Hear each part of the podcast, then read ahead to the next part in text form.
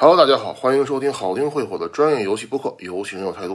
我是战少，这是二零二三年第一期节目，在这里先祝各位游戏人们新春快乐，兔年大吉，手里都有版号，出海都能大赚。这一期是我第一次尝试用单口的形式来做一期播客啊，并且也将会用虚拟形象来做一期视频化播客。在这里，我也非常感谢群友为我们设计的这个虚拟形象啊，我非常非常的喜欢。并且希望在二零二三年里边，游戏人有态度呢，可以有更多的可能性，有更多尝试。也希望呢，有更多的朋友可以喜欢我们。嗯，大年初一呢，我去了久违的电影院啊，观看了《流浪地球二》，给我的激动呢，其实是远超这个当年看了《流浪地球一》的。所以在回家的路上呢，我就已经自己开了脑洞，在想，如果《流浪地球》这个 IP 啊改编成游戏的一些种种可能性。然而呢，刚一到家，哎。就收到了很多游戏公众号的一些推送，呃，直接新闻里边公布了由散爆网络正式研发《流浪地球》手游的一些消息，非常高兴啊。然后随后呢，就看到了留言社的文章，哎，讨论为什么散爆的《流浪地球》呢要做成 SLG 形式，或者说为什么 SLG 这个品类啊适合《流浪地球》这个 IP。其实当时我走在路上的时候，就想这个《流浪地球》游戏化可能性的时候。呃，四 X 类的策略游戏的确是我脑海中第一个出现的选项啊，但倒不是说我多么喜欢玩这类型游戏，而是我觉得作为一个文学类 IP 和影视类 IP 的改编来讲，嗯，可能 SLG 这个类型的游戏呢，确实是当下风险比较小的一个方案。所以本期呢，我尝试通过自己浅薄的游戏知识啊，来脑洞一下，《流浪地球》SLG 这个游戏，如果它能出来的话，大概会是什么样子？啊，另外，本期节目呢，仅代表个人观点。我觉得，如果要谈到《流浪地球》这个游戏的话，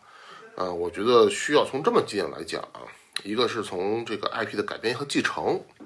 第二呢，就是这个游戏的玩法乐趣提炼，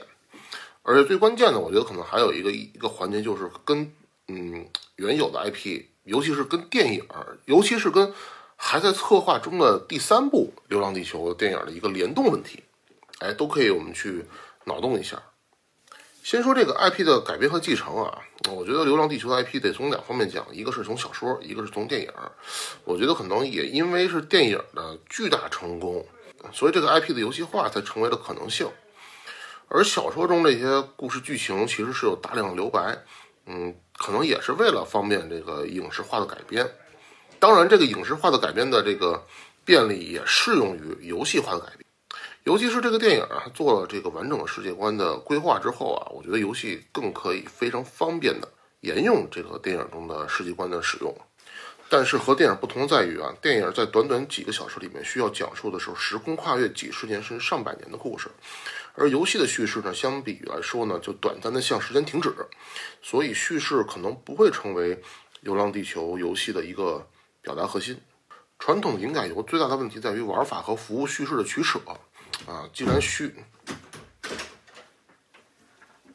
既然叙事不会是重心，那么只需要把电影和小说中的重要时间节点啊、主要故主要故事路线，还有这个重点元素进行提纯应用即可。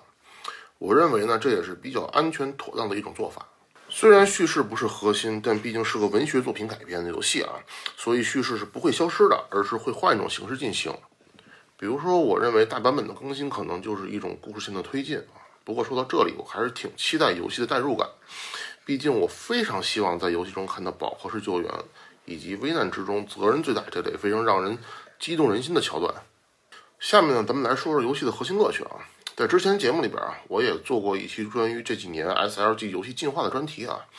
嘉宾韦恩呢也是非常好的给我普及了一下当下优秀的 SLG 游戏的一些特点。那么在这个环节里呢，我想脑洞一下我心中所希望的《流浪地球》SLG，嗯，它会有哪些玩法和一些什么样的特点？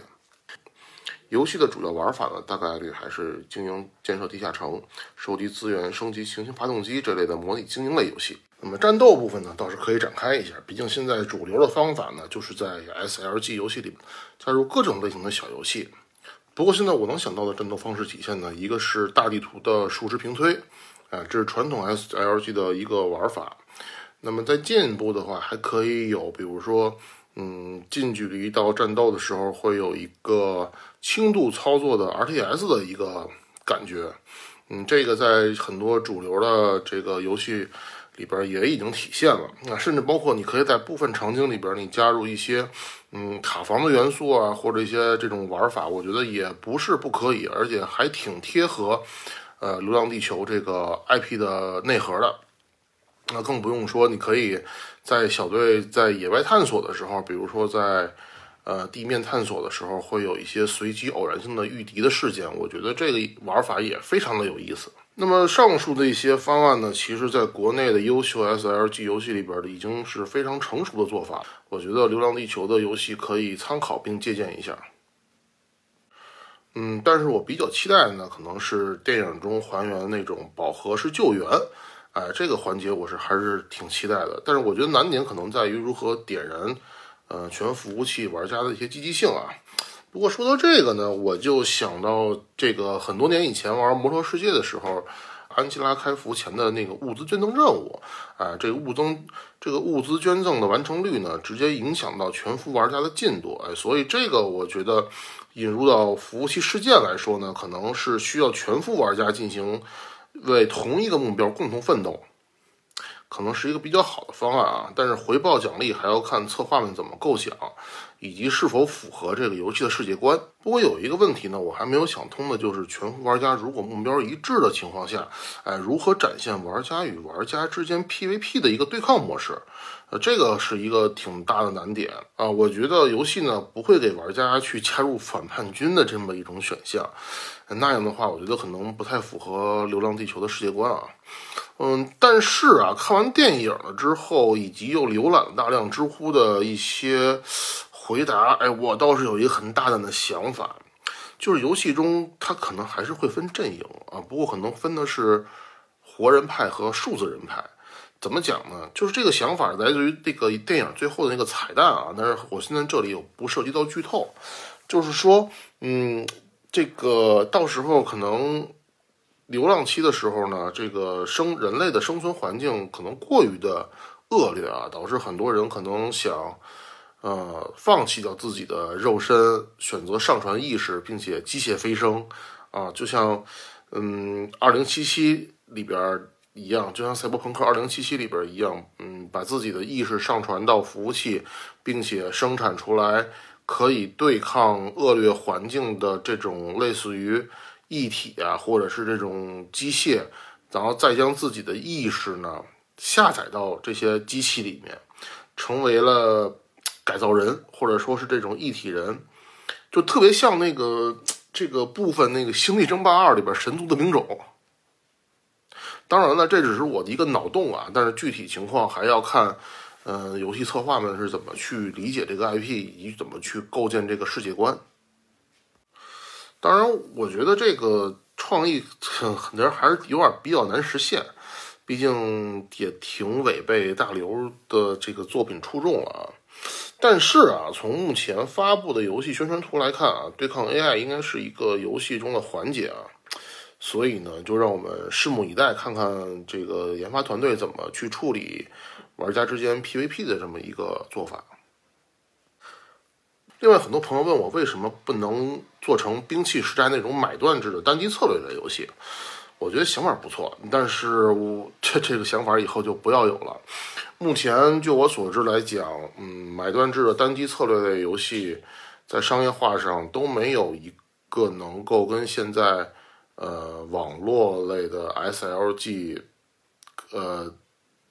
对标的方案，他们的商业化上都没有特别好的回收，所而且呢，另外就是说，你一次性付费之后，厂商是否跟进更新呢？